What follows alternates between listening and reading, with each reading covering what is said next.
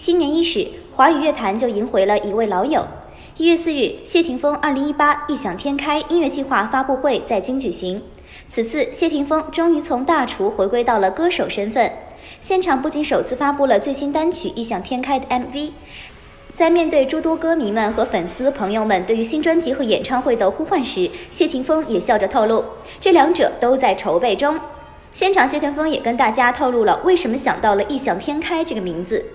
呃，其实是呃，说实话，从我我是先录了广东版本，然后再再让呃填词人写的国语版本，我觉得都都写的非常好，然后有这么的一个一一个一个灵感。提起多年不发片的原因，谢霆锋表示不想为了发片而发片。而此次，谢霆锋终于带来了一首名为《异想天开》的新作品。当这首以追梦为主题的 MV 在现场全球首播后，谢霆锋感慨道：“就是坚持两个字，这个这个东西是是永远都是一一件很难的事情。我从追着音乐的这个梦，也不是第一天就有像你们这样去疼我、去支持我的人。